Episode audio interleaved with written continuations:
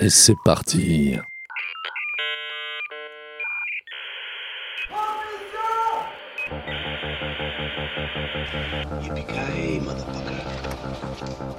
Et non seulement t'es vulgaire, mais t'es ordinaire en plus. Dick Laurent is dead.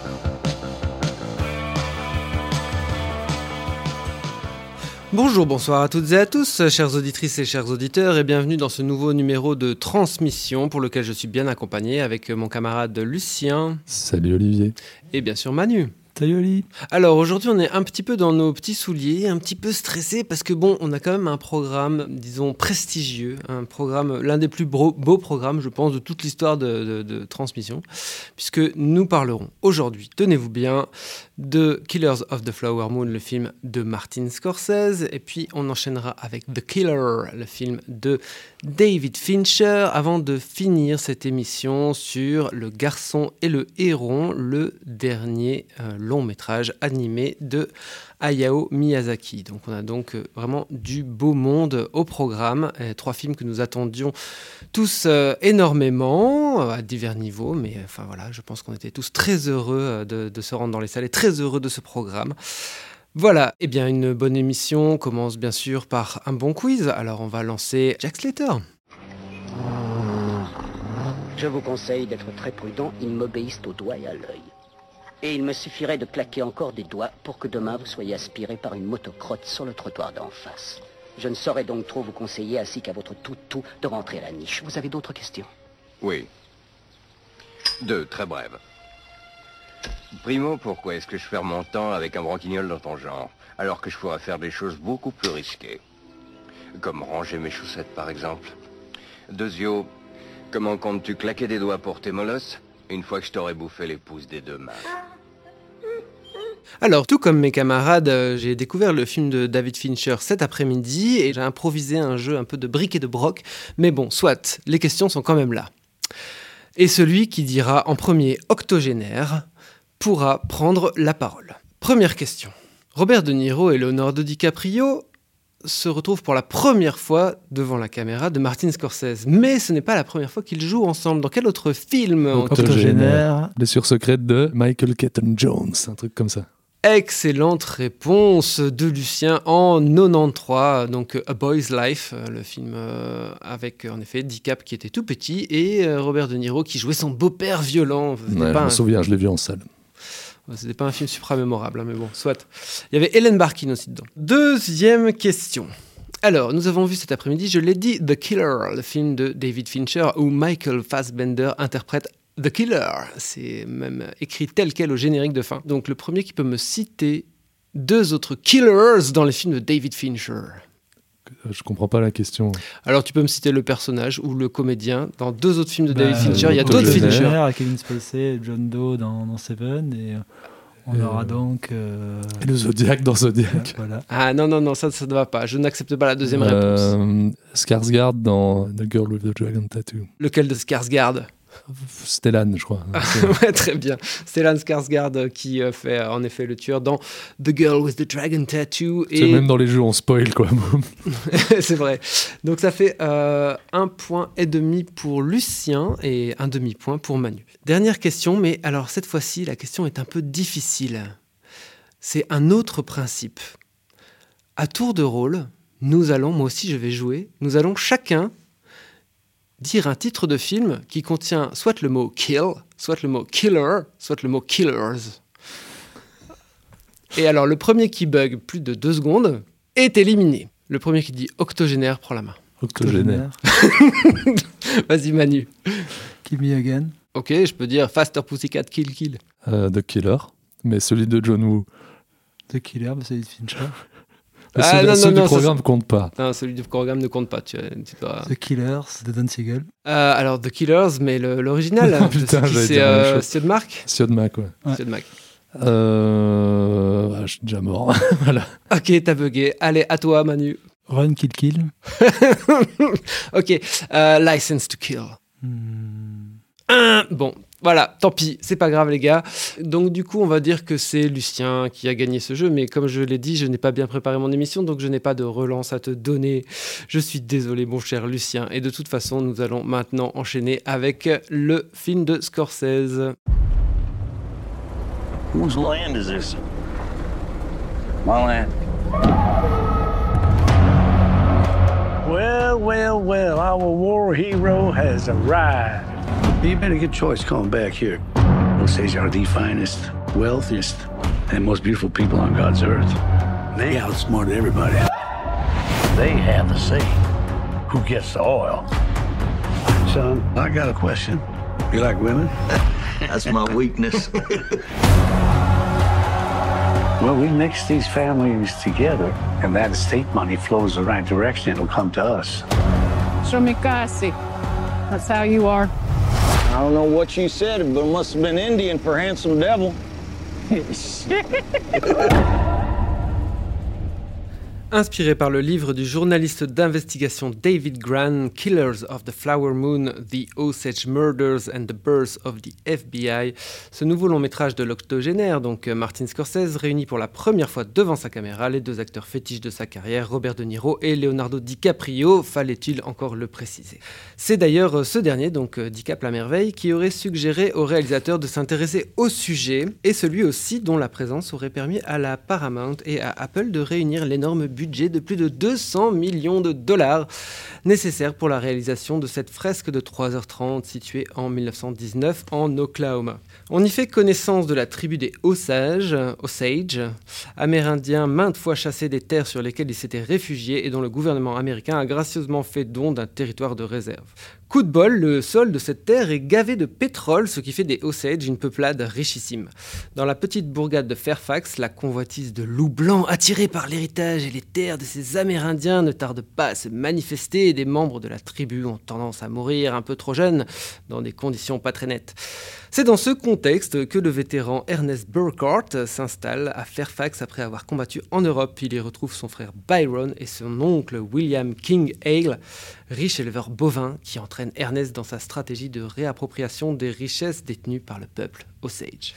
Ernest est donc interprété par Leonardo DiCaprio, son épouse, donc une Osage, qui s'appelle Molly, est interprétée par Lily Gladstone, que certains avaient vu dans Certain Woman de Kelly Reichardt en 2016. William Hale est lui interprété par Robert De Niro, et dans le rôle de l'inspecteur du FBI Tom White, qui était initialement prévu pour Léo DiCap, on retrouve Jess Plemons. Le travail d'adaptation est signé Eric Ross, la musique par le récemment disparu et complice de longue date de Martin Scorsese, Robbie Robertson. L'image est signée Rodrigo Prieto pour son troisième long format avec le maestro et le montage est bien évidemment assuré par Thelma Schoonmaker.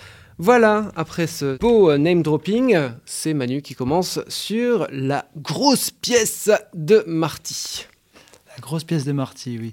On a souvent glosé, on a souvent glosé dans, les débats, en fait, sur. euh, J'ai l'impression qu'une grande partie des débats autour du film repose sur la durée même du film, qui est, à mon, sens, un petit peu non-question, entre guillemets, si elle est questionnée uniquement sur le point de vue de sa, sa durée, ça n'a pas de sens, parce que pour moi, elle participe, justement, c'est ça qu'il faut questionner, elle participe pleinement de l'expérience. Et donc, elle fait partie de, ce chemin de croix que tu, vas subir aux côtés de, de- ce couple et en te mettant dans, ces, dans les bottes bah, de manière très malaisante du personnage de DiCap qui constamment euh, paraît tr- travailler de l'intérieur et qui, qui, qui relève d'un degré de en fait de lâcheté assez assez assez indicible où on pense à un moment qu'il pourrait y avoir et sans spoiler une idée de rédemption et en fait tout le film travaille de, repousser cette idée là à un moment en fait il y a un moment de bascule du personnage mais ça repose en fait sur un quasiment un Deus ex machina qui repose sur la peut-être la seule mort naturelle du film.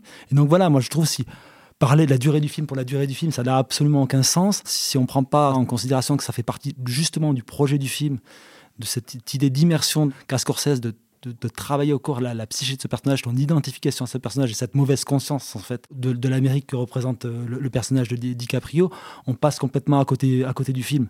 C'est un film malaisant, mais euh, c'est son but.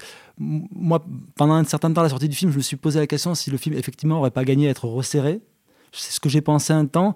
Et là, je suis plutôt, avec du recul sur le film, à me dire peut-être que le film ne dure pas assez longtemps. Il y a peut-être en fait les défauts que j'y vois. Quelques moments sont plus des raccourcis à des moments scénaristiques que j'ai du mal à, à évaluer dans la dernière partie à des moments quand elle revient au sein de la famille toxique de, DiCaprio, quand il la, il la revoit au moment où il est emprisonné lors du premier procès. Il y a des petites logiques narratives que je comprends pas et je me dis en fait le film aurait peut-être gagné à être un peu même plus long, tout simplement. C'est marrant que tu dises ça parce que, alors j'ai peut-être pas eu encore le même décantage que toi par rapport au film, je pense que tu l'as vu un peu, un peu plus tôt. Moi j'ai trouvé le film euh, passionnant pour tout un tas de raisons sur lesquelles on, reviendra, mais j'ai pas pu m'empêcher en effet de me dire que le, le, le tout grand Scorsese, euh, je pense que c'est un, excellent Scorsese, mais je veux dire, le, Scorsese de, Casino, euh, il, aurait pu nous raconter la même histoire avec une heure de moins. Peut-être en. Voilà, en. c'est pas les mêmes histoires. En, en articulant sa mise en scène de manière différente, il aurait pu passer outre certains traits scénaristiques.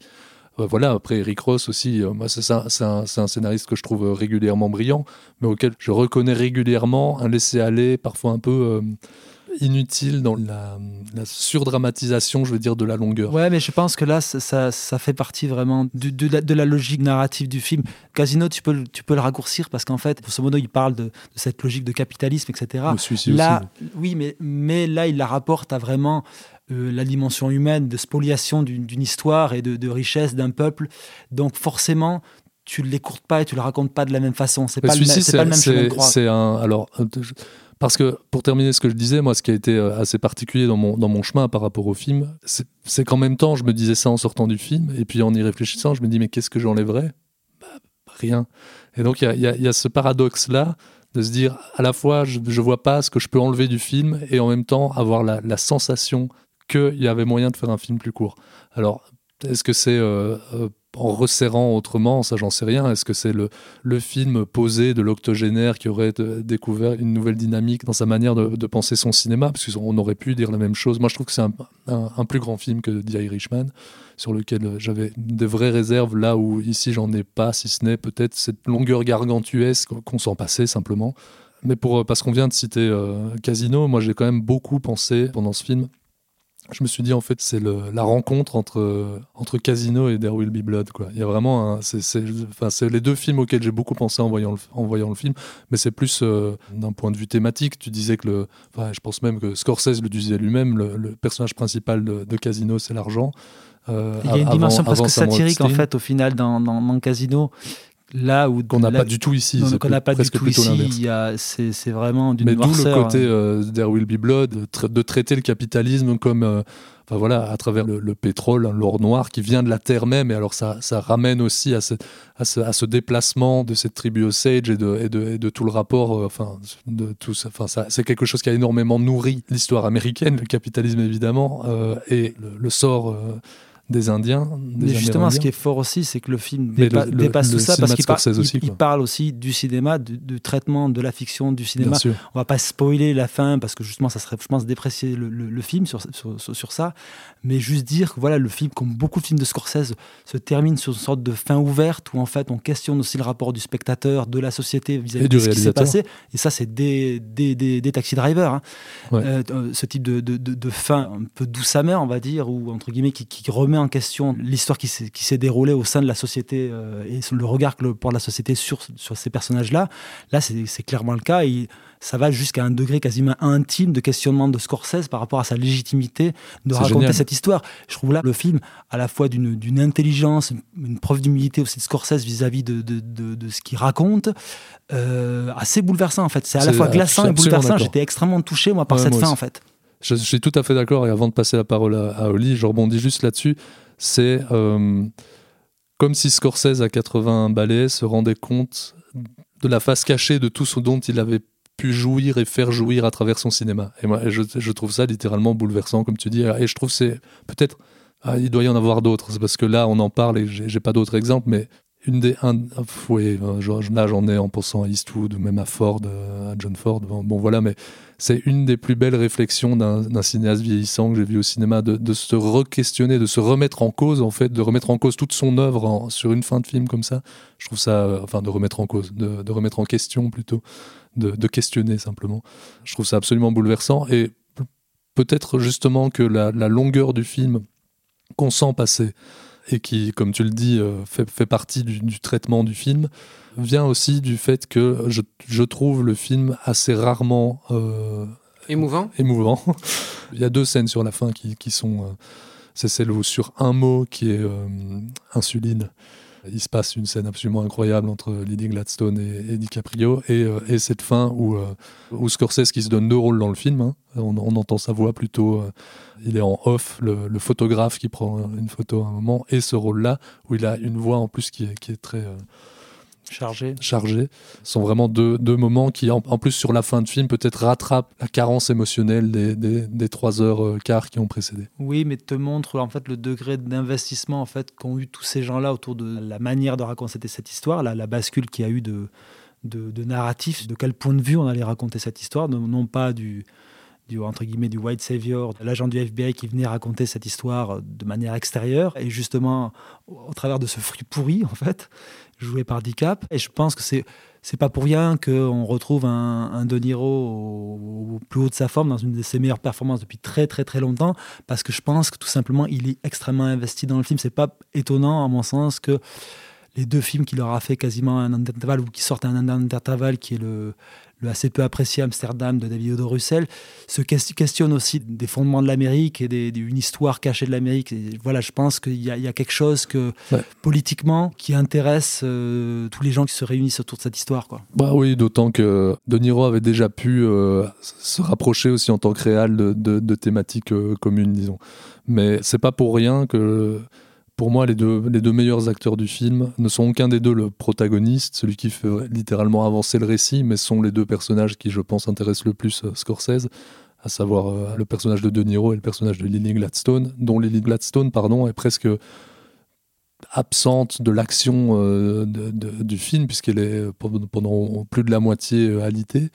Mais tout l'enjeu, tout ce qui intéresse Scorsese passe par ces deux personnages-là, à travers le protagoniste de Niro, et c'est une construction scénaristique hyper Protagoniste particulière. DiCaprio. DiCaprio, pardon. Et c'est une euh, construction euh, narrative hyper particulière. Je sais pas ce que tu en penses, Oli. Je pense que vous avez dit plein de choses super intéressantes euh, et que vous êtes parti euh, très haut euh, très vite. Donc je vais peut-être revenir euh, plus, euh, plus basiquement à mon expérience euh, du film. Tu dis qu'on retrouve pas le tout grand Scorsese. Je suis pas d'accord avec toi parce La que première partie dans la- est extrêmement brillante. L'exposition suis film.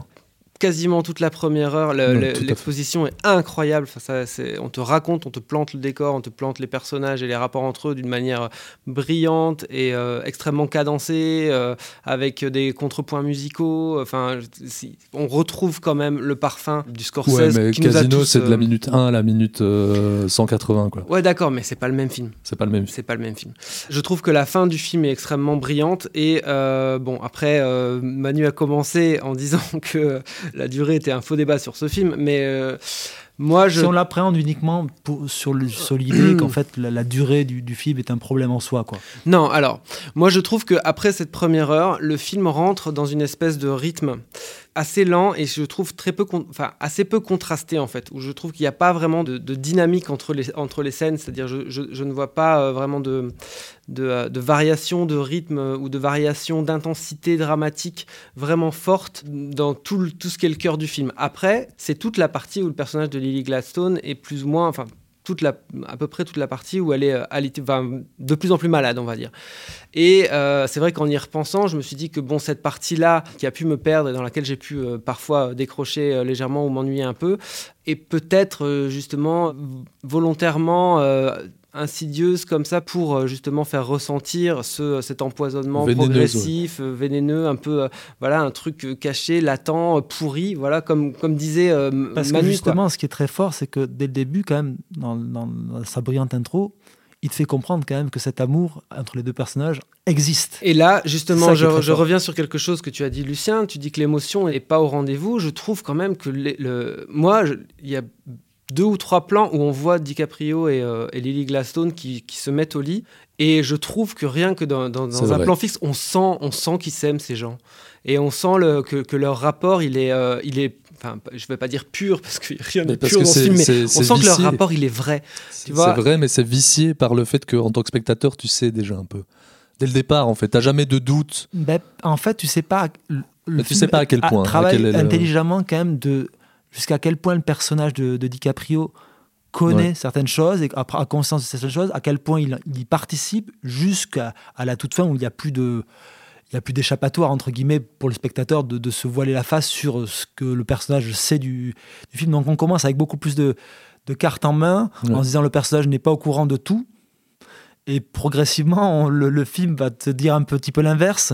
Et c'est c'est en ça que moi, je trouve que la durée joue beaucoup parce que constamment, ça te rappelle à, à une idée, à un moment de, de notion salvatrice que tu vas avoir à la fin du film et que tu n'auras jamais en fait, qui va être contrarié.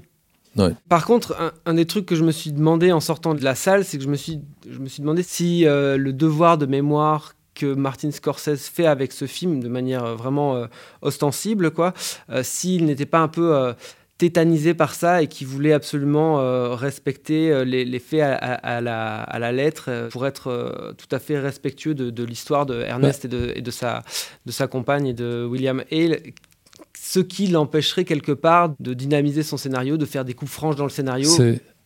Voilà, je me suis posé la question. c'est intéressant ce que tu dis, d'autant qu'il faut aussi prendre. Enfin, voilà, quand, quand on aime quand, et connaît le cinéma de Scorsese, comme c'est notre cas ici, je pense, je dis pas de conneries hein, en disant que c'est son seul film qui s'intéresse aussi littéralement à l'histoire, enfin aussi directement à euh, avec Gangs of New York. Oui, avec Gang of New York qui se pose là. Quoi. Mais qui est, qui est de l'autre côté, quoi. Enfin, là, on est, là, ici, on est plus du côté du western. Gangs of New York, on est plutôt l'autre, sur l'autre côte. Mais euh, qui, pour le coup, lui, se permettait euh, Ouais, beaucoup plus de, de- de distance par rapport à, à la Mais réalité qui était historique. beaucoup moins lourd, qui était, enfin, qui était beaucoup, moins. ouais, beaucoup plus dynamique, beaucoup plus. euh, Non mais lourd, pas, moins- pas dans le pas, pas Ouais, dans le sens dire, péjoratif. Beaucoup moins hein. bibli- enfin, biblique, c'est pas le mot, beaucoup moins livre d'histoire, quoi. Voilà, c'est ça. Sinon, je trouve euh, Lily Glasson euh, absolument. Bah, c'est vraiment elle le cœur du film. Moi, je trouve qu'à chaque fois qu'elle est, Elle est qu'elle est là, elle. Ah. illumine le film d'une manière euh, complètement dingue. La première, enfin, la scène de. euh, en gros, où euh, DiCaprio euh, entre pour la première fois chez elle, tout, tout ce qui se passe autour du dîner, j'ai trouvé cette scène brillantissime. Un jeu de regard hallucinant. Oui, voilà, il y, a- énormément de. Voilà, je pense que toutes les scènes où, elle est vraiment euh, présente, investie, parce que c'est vrai qu'elle disparaît du récit, euh, disparaît progressivement, on va dire, euh, du récit, ce qui entraîne quelque part un peu un espèce de ralentissement, un empaisement peut-être du film. Et c'est peut-être aussi sa disparition progressive qui fait que moi, mon intérêt a pu à un moment se, relâcher avant d'être tout à fait ra- raccroché dans les 45 dernières minutes, quelque chose comme ça. Quoi. Voilà, est-ce que vous avez d'autres choses à ajouter euh, on pourra ajouter, je sais que tu n'es pas forcément d'accord avec moi. Moi, j'ai été euh, très séduit par la. Ah oui, Ce qui sera la dernière musique de. de Robbie Robertson. Mais justement, Robertson, parce que- parlons-en. Justement, parce que moi, je trouve qu'il y a. Elle a un caractère presque discret, qu'elle fait quasiment presque partie en- à, à des moments de la diégèse du film. Tu as l'impression que c'est une musique qui pourrait être jouée hors champ de manière lancinante euh, dans le film et qui, qui participe de ce, de ce parfum un petit peu, vé- comme dit, vénéneux autour du film, de ce- ce- cet empoisonnement perpétuel.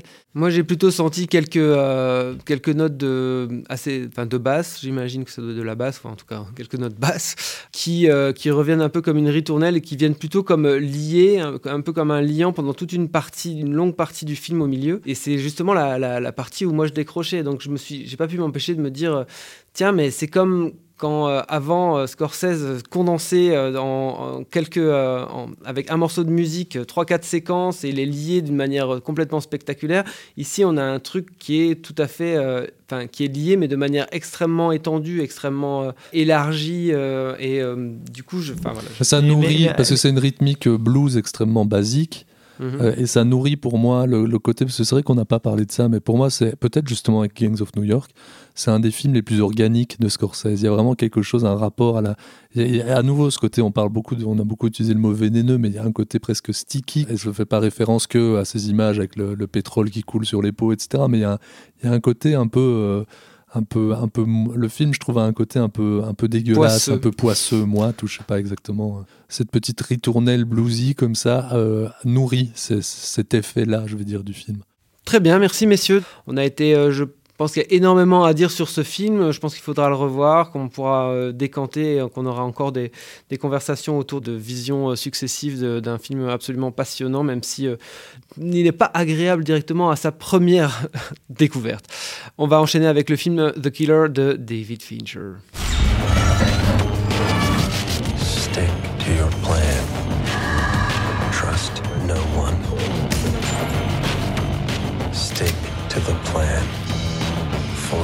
Empathy. Stick to the plan. Anticipate. Don't improvise.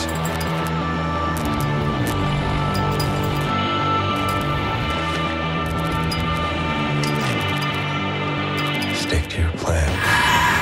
Never yield an advantage. Stick to the plan. Fight only the battle you're paid to fight. Ask yourself, what's in it for me? Stick to the plan. Empathy, weakness, vulnerability. This is what it takes if you want to succeed.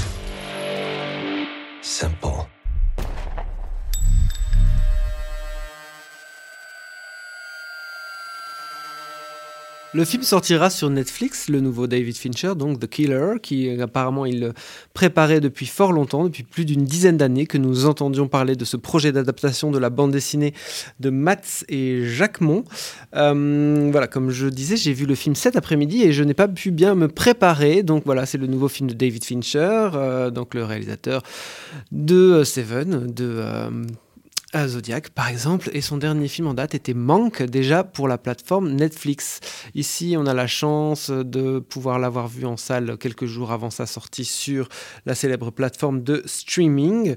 Euh, L'histoire est on ne peut plus simple. C'est l'histoire d'un tueur à gages qui euh, exécute un contrat et qui euh, malencontreusement va euh, tuer euh, non pas la personne désignée pour mourir, mais euh, la, la jeune fille qui l'accompagne.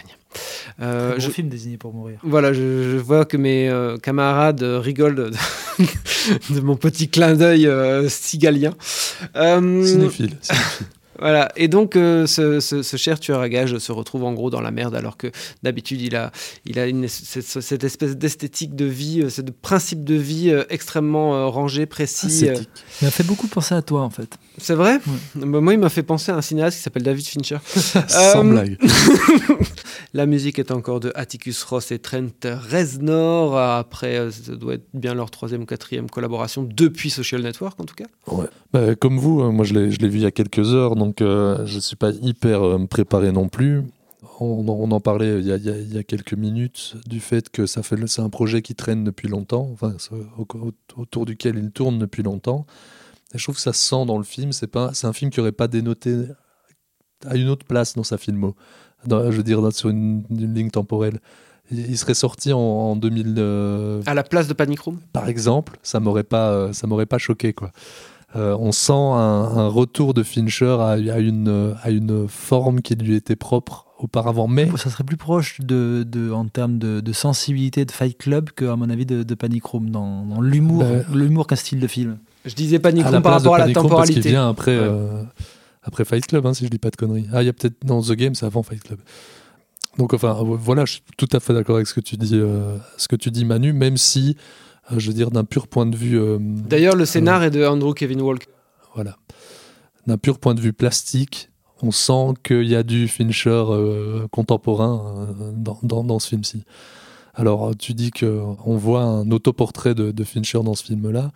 C'est difficile de ne pas y penser, évidemment.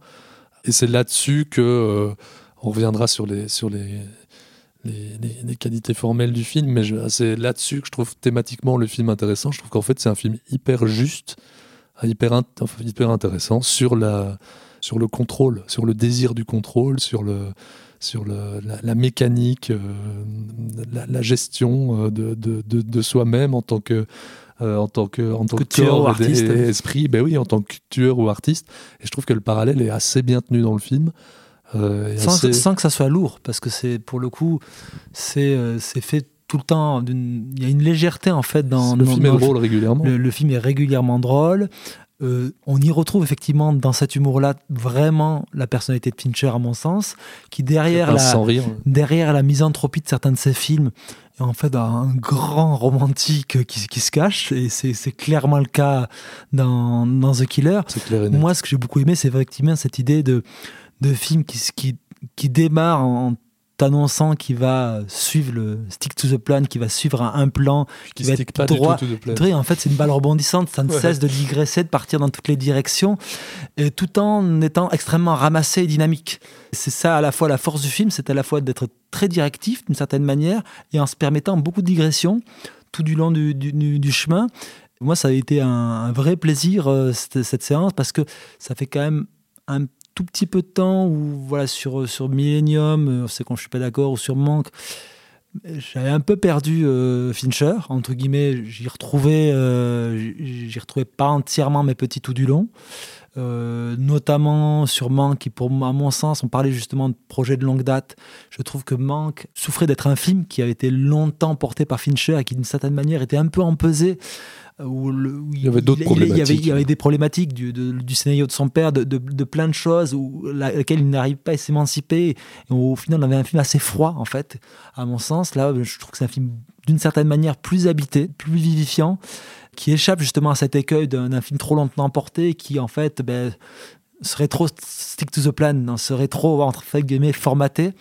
Là, euh, je trouve qu'il déjoue beaucoup des, des attentes et c'est vrai qu'il se révèle assez touchant en fait dans cet autoportrait de Fincher caché au sein de ce, ce- ce film popcorn. Je suis, je suis, euh, je suis à 100% d'accord avec tout ce que tu viens de dire.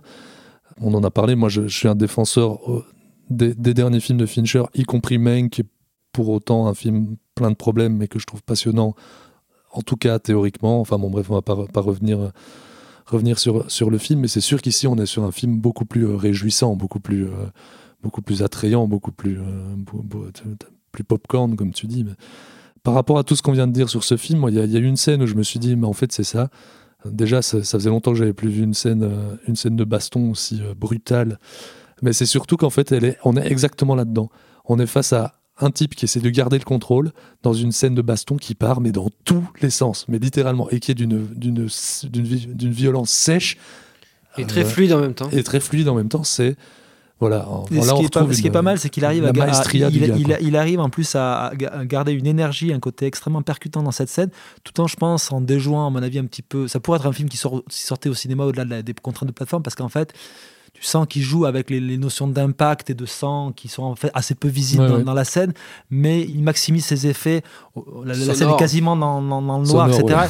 il joue sonore, mais je veux dire, voilà, il, il- il joue sur plein d'effets de mise en scène sans forcément virer dans le gore qui peut-être lui aliénerait un certain public pour rendre encore le film, je pense, toujours dans cette dimension popcorn. Mais la scène reste quand même assez brutale et impactante en fait. Et ça fait probablement 20 ans qu'on n'avait plus vu une scène d'action aussi littérale dans le cinéma de Fincher. Oui, N'est-ce pas, euh, Oli? n'est-ce pas? Oui, oui, tout à fait. Bah, euh, écoutez, euh, gros plaisir. hein, en effet, un film extrêmement droit, clair, avec un protagoniste, les, enfin, voilà, linéaire, d'une linéarité sans pareil. Même si en effet, il y a quelques digressions, mais c'est plus des digressions de l'ordre de euh, comment dire du quotidien de ce de ce ce tueur à gages. Euh, et puis bien sûr, c'est le truc où c'est un mec qui essaie de absolument tout contrôler, mais comme il est, euh, il joue avec de l'humain, et bien il y a absolument rien qui, n'arrive à contrôler euh, vraiment. Et c'est en effet une- un autoportrait de Fincher dans le sens où lui euh, essaye, enfin, il est connu pour ça, pour être un contrôle fric absolu euh, sur les plateaux, mais euh, bien sûr que réaliser un film, ça fait intervenir trop de facteurs humains que pour pouvoir trop contrôler, tout contrôler. Donc bien sûr, pour lui, il a l'impression que tout part en couille tout le temps. Et cette idée qui pourrait, qui pourrait être un cinéaste mercenaire comme un autre, entre guillemets, à vendre, ce qui est beaucoup plus compliqué que ça, quoi, en fait. enfin, gros plaisir, avec pourtant euh, finalement assez peu de, de scènes de scènes d'action, vraiment. On a parlé de cette euh, grosse scène de baston euh, au milieu du film, mais finalement, euh, je crois que le, le film est relativement euh, pauvre en vraie scène d'action. Il y a une, il y a une poursuite Avare au plutôt début. que pauvre. Ouais, ouais. Voilà, il y a une poursuite au début dans les, dans les rues de Paris. euh, après, euh, voilà, on a plus vraiment la, Très réussi aussi. très réussi aussi. On a plutôt l'impression de, de suivre un peu le, le- la, la mécanique, voilà, la mécanique de, de ce tueur qui est constamment euh, enrayé. Bah, Il y, a- y y un truc qui est passionnant, moi je trouve, c'est que le, le film est assez, enfin, en, en grosse majorité en en- raconté en voix off. Il n'y a presque pas de dialogue. Je pense que les, mots prononcés par le protagoniste hors voix off se, comptent presque sur les doigts d'une main. J'exagère à peine en disant ça. Mais au début, il nous dit, euh, il nous parle de tous ces meurtres. Il nous dit, mais ça fait, Enfin voilà, là je suis sur une routine quoi. Ça fait combien de temps que j'ai pas pratiqué une bonne, une vraie, une vraie bonne noyade, ce qui est dé- déjà assez, assez comique dès le départ. Mais en fait, euh, le film joue en permanence là-dessus. À nouveau, si on garde cette idée du parallélisme avec euh, la, carrière, euh, l'œuvre et la vie de la personnalité de David Fincher, c'est que en fait c'est un film qui est extrêmement simple, extrêmement resserré d'une certaine manière et qui, à certains moments, se permet, enfin, voilà, on va revenir dessus, mais cette scène de baston qui, est débordante comme ça, tout en étant très, très resserré. Et je pense que le film est tout à l'image de ça. C'est un film qui est au final ex- extrêmement maîtrisé, mais qui se permet euh, une, petite folie à certains moments. C'est un des films les plus. euh, Enfin voilà, c'est aussi un film euh, qui, n'a pas l'ampleur de celui dont on vient de parler avant, mais qui méritera d'autres visions. Je veux dire, c'est un, des films les plus, les plus resserrés de, de Fincher depuis, comme je dis, depuis euh, peut-être euh, depuis euh, Panic Ouais, Room. Quoi. Euh, ouais, il y a un truc qui, était, qui est quand même bizarre dans ce film au niveau de l'empathie, quoi. C'est-à-dire que t'es euh, t'es à fond avec le personnage qui était extrêmement sympathique, alors qu'en effet, il doit prononcer cinq mots sur le film et qu'il est, euh, qu'il a une éthique de vie absolument euh, voilà, dégueulasse. Euh, mais Fassbender est excellent Ouais, génial. moi, le film m'a fait penser à, au point de non-retour de Bourman. quand Tout à fait, j'y avais pas pensé, mais quand tu le dis, euh, il y a plein de trucs qui pop. Ouais. Allez voir ça en salle avant que ça débarque euh, sur votre petit écran. Et du coup, on ouvre Parce tout un truc parce que en- tu parles de. C'est un parles film qui a une sacrée gueule en plus visuelle. Ouais, carrément. C'est un il film plastiquement vachement beau. On- vachement on l'a- beau. on l'a vu, on l'a vu tout à l'heure avec Olivier avec en, de bonnes conditions. en- en intro la bande-annonce du Napoléon de Scott. Le contraste a été assez violent. hein. Ouais, moi, je l'ai- moi je l'ai- je- j'ai été aussi frappé par la, la- ne serait-ce que ça, la beauté de la, la- de la filmographie, j'allais dire, de la photographie du film. Et, euh, Surtout la, les- la surtout les scènes de son nocturnes. montage aussi, les scènes nocturnes, tout à fait. Euh, mais tu parlais de, de, de- Du point de non-retour de Borman. Ça me, ça me fait penser que en fait, le film euh, The Killer tire pas son. On en parlait dans le jeu. Il y a aussi pas mal de similitudes avec le film de Don Siegel, quoi. en y pensant, il faudrait, voilà, il faudrait revoir les films, mais je pense qu'il y a, il y a pas mal de, ponts à, à- à construire entre les films. Très bien, merci messieurs. Donc euh, nous allons passer maintenant au dernier film de la soirée. Donc Le vent se lève. le- Non, pas Le vent se lève. euh, ah, le lapsus. Faut tenter non, non. de vivre. Bien sûr. euh, non, Le garçon et le héron de Hayao Miyazaki. お前どこから来たここは呪われた海だ油断せずに力を合わせて言っといでもう一度もう一度 人後を継ぐ者を求めている。出たなぜこんなところへ来たの？マヒトさん逃げて！私の世界まだ道半ばだよ。母さん！真人私の仕事を継いでくれぬか？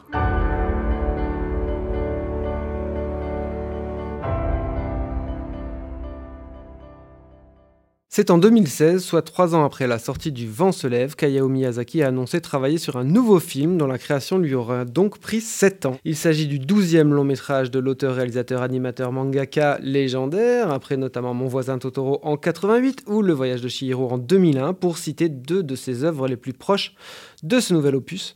Encore une fois annoncé comme son dernier, mais ça va faire 25 ans et 5 films qui nous fait le coup.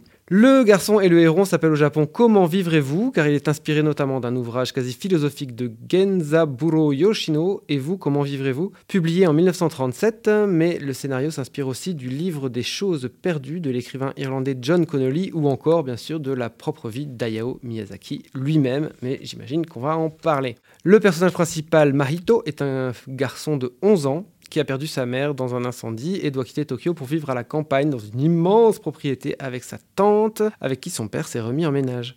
Sur place, un curieux héron cendré guide progressivement Maito vers un monde fantastique dans lequel notre jeune garçon va accomplir le parcours initiatique attendu. Produit au sein des studios Ghibli par le complice de toujours Toshio Suzuki, la musique du film est signée du fidèle Joe Isaichi. Sorti sans aucune promotion au Japon, le film n'en a pas moins été un succès colossal avant de se trouver des acheteurs un peu partout dans le monde. Et oui, les cartes ont été rebattues depuis Princesse Mononoke et les presque trois ans d'attente qu'il nous aura fallu pour que le film sorte dans les salles francophones. C'est moi qui commence sur le film et donc je vais dire que ce film c'est, pour paraphraser un slogan de Mitterrand, la force tranquille. non, euh, voilà, c'est un peu le film final, terminal, que tout le monde attendait, j'ai l'impression, que, signe Hayao Miyazaki. Parce que, comme je l'ai dit, il renoue avec euh, ce pourquoi je pense il est le plus aimé, c'est-à-dire euh, voilà, des récits initiatiques, la découverte d'un monde fantastique, la cohabitation aussi entre un monde fantastique et un monde réel. C'est un film voilà, qui est extrêmement riche et qu'il faudra revoir, un peu comme le film de Scorsese aujourd'hui et qui, euh, a priori, est plus, enfin j'ai l'impression en tout cas après une première vision, est plus intéressant grâce à la double lecture qu'on peut en faire que euh, vraiment euh, par son récit premier. le récit premier du film, je dirais, souffre d'un petit problème qui est un problème d'identification, je pense, au jeune garçon, ou plutôt de, motivation du jeune garçon. On va dire que l'objectif de sa quête et de sa, de, sa, de sa plongée dans le monde fantastique est beaucoup moins fort et beaucoup moins direct que euh, ça peut être le cas par exemple pour euh, Shihiro, puisqu'il euh, il va donc retrouver cette, cette belle-mère dont on hésite encore un petit peu sur les relations qui, qui l'unissent.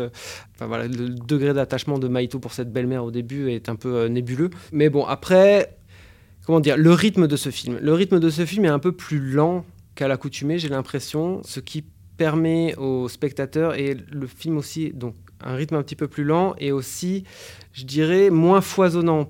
Peut-être un peu moins baroque, un peu moins. Euh, un peu plus épuré en fait. Un peu plus épuré, voilà. Mais c'est difficile de dire épure dans, dans, enfin, voilà, chez du Miyazaki, mais qui du coup, grâce à ce rythme et à cette, cette épure, en tout cas, enfin, au sens miyazakien, enfin, voilà, par rapport à ses anciens films, te laisse beaucoup plus le temps d'être en admiration totale devant la faction du film, en fait, devant les décors du film, devant les couleurs, devant la, finesse de l'animation. Le, début, la séquence de début est absolument hallucinante. C'est euh, cette course euh, de, nuit dans, cette ville en, feu, l'animation, le rendu et la sensation qu'elle te donne, elle est complètement dingue. Il y, a, comme un effet de trait qui reste après le passage du personnage. C'est c'est sublime. En plus, euh, la musique non, est absolument merveilleuse. Il faut regarder aussi euh, simplement la manière dont le héron euh, est, animé lui-même, l'observation, le degré de finesse dans le rendu de, des mouvements de cet oiseau est complètement dingue. Voilà, y a, je pense qu'il y a énormément de morceaux de bravoure vraiment au niveau purement visuel dans le film. Et puis a, après, il y a toute une lecture absolument passionnante pour autour de la figure de l'oiseau et autour de ce que, de ce que Hayao Miyazaki a vécu voilà, en étant le créateur de Ghibli. Et quand on connaît un petit peu l'histoire de la succession possible au sein de Ghibli, le film prend une double lecture absolument euh, voilà, passionnante et terrible en même temps, puisque quelque part ici, l'oiseau euh, ou l'avion, le, euh, enfin en tout cas un motif volant qui est un truc qui a été repris extrêmement, enfin voilà, dans, quasiment tous ses films, et son père travaille dans une usine d'aviation, devient un petit peu le, symbole de, l'imaginaire, du passage vers l'imaginaire, et c'est à la fois une figure dangereuse autant que séduisante ici, et c'est enfin voilà, je pense que le, rapport autour de, ce motif-là est développé tout le long du film et c'est fabuleux. Ce qui est passionnant. cette idée, oui, effectivement, la question du leg et ce que pose dans, le film qui fait écho euh, bah, au à la vie de Miyazaki, à la vie sûrement et la mort du studio Ghibli, sur cette impossibilité du leg, ou entre guillemets ce refus du leg, puisque c'est un peu ce qu'on ce voit à la toute fin du film, cette question en fait d'une certaine manière de, de, refuser de prendre le leg, euh, de vivre sa, vie pleinement. Voilà, on sait qu'il y, a eu, y a eu des successeurs euh, du maître qui sont décédés de manière prématurée. Et puis il y a eu le, le, cas de, de, Goro Miyazaki. Et je trouve le film assez touchant dans cette idée de, de dire bah, d'une certaine manière, bah, si les choses vont se passer comme ça, elles se passeront comme ça. Le, château Ghibli va s'effondrera, comme cette tour à côté, du, à côté de la maison qu'on voit.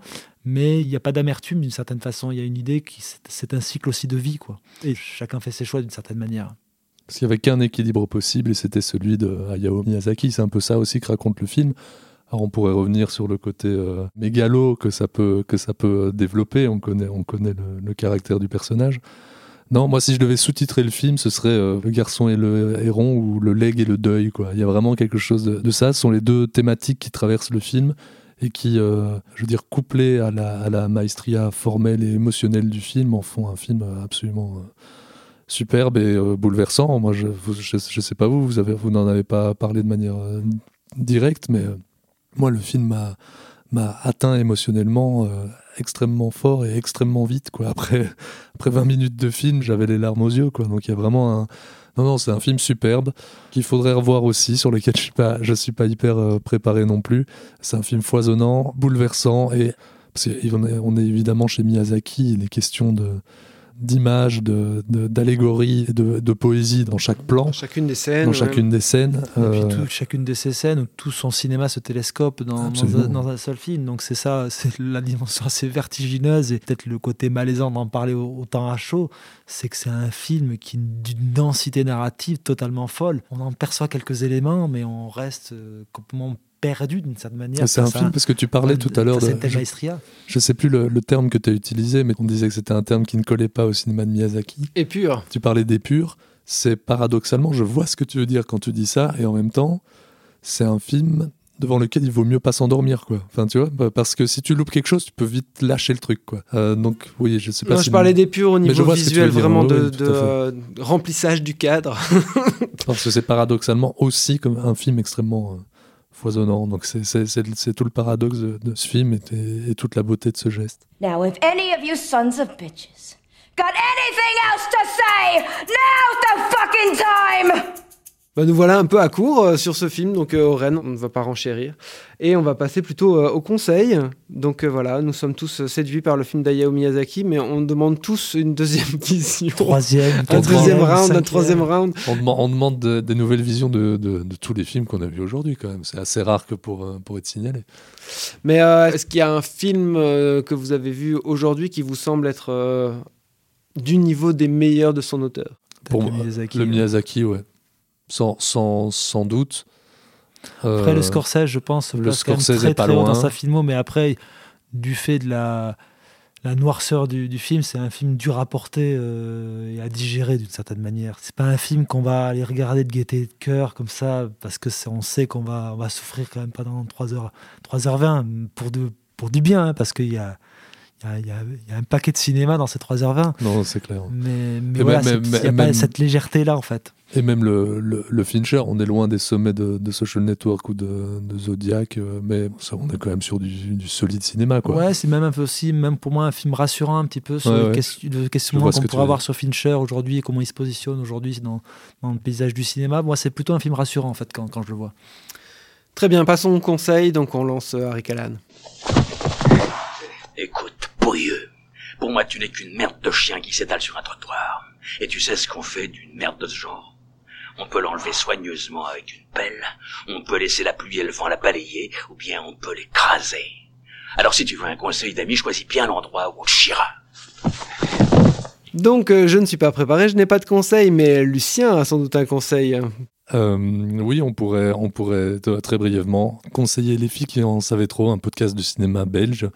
Il y en a assez peu de qualitatifs à, à conseiller. Celui-là a l'air d'en être un, même s'il n'y a eu qu'un seul épisode jusqu'ici. On, on vous conseille d'aller jeter une oreille et de, et de nous dire si vous avez aimé ou pas. Et donc on encourage euh, Judith, Éléonore et Clotilde. On encourage euh, la, la cinéphilie en Belgique.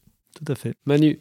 Manu, mais moi je vais vous conseiller en complément du, du film de Scorsese, le livre que Scorsese adapte, paru en, en France sous le, le titre La Note américaine de David Gran, donc, qui était déjà l'auteur de Love City of Z. C'est pas de la fiction pure. David Gran, un, un journaliste euh, D'investigation. un journaliste d'investigation. Donc c'est c'est une forme assez spéciale puisqu'on on, on parlait justement du le, le- le livre était compté du point de vue de l'agent du FBI. C'est un peu plus complexe que ça. On peut noter tout le, le boulot assez euh, assez pharaonique d'adaptation de Scorsese et d'Eric Ross sur, euh, sur un, tel matériau. C'est peut-être ce qui distingue aussi le film de, de, Scorsese de, l'adaptation de Gray, où je pense peut-être que Gray n'a peut-être pas trouvé le, le- le meilleur point d'entrée dans, dans ce type de, de, récit non fictionnel. Manu dit ça en me regardant parce qu'il connaît mon, mon amour pour le film de Grey. On en reparlera une autre fois. Très bien, merci messieurs pour euh, cette euh, belle émission. Donc euh, merci chères auditrices, chers auditeurs de nous avoir suivis. Euh, Manu. Aller en salle, aller en salle et aller en salle. Parce Oui. que là, on a quand même un sacré beau programme. C'est un, un programme octobre-novembre quand même assez réjouissant, hein, je pense. Ça fait un bon bout de temps qu'on n'avait pas été aussi enthousiaste euh, d'aller euh, d'aller voir des films en salle et d'enregistrer ensemble. Et on peut, on peut aussi faire un petit, un petit teasing. euh, C'est parce qu'en plus, on a vu ensemble il y a quelques jours à Gand euh, le dernier film de Michael Mann. On vous spoil pas notre avis sur le film, mais euh, On en ça fait parlera. quand même, ça, on en parlera incessamment sous peu, et ça fait quand même quatre très grands cinéastes dans la même semaine. Merci messieurs donc pour cette belle émission et euh, nous sommes sur euh, Facebook, euh, nous sommes sur YouTube, nous sommes sur notre site euh, transmissionlepodcast.com et euh, sur Twitter ou X ou Mastodon maintenant et bien sûr Google Podcast, Podcast Addict, iTunes, Acast, plein de plateformes différentes de podcasts. Vous pouvez nous trouver, Nous mettez-nous sommes partout. Mettez-nous des étoiles, mettez-nous des commentaires. Voilà, super, merci. et suivez-nous. Voilà. Ciao, merci. Ciao. Ciao.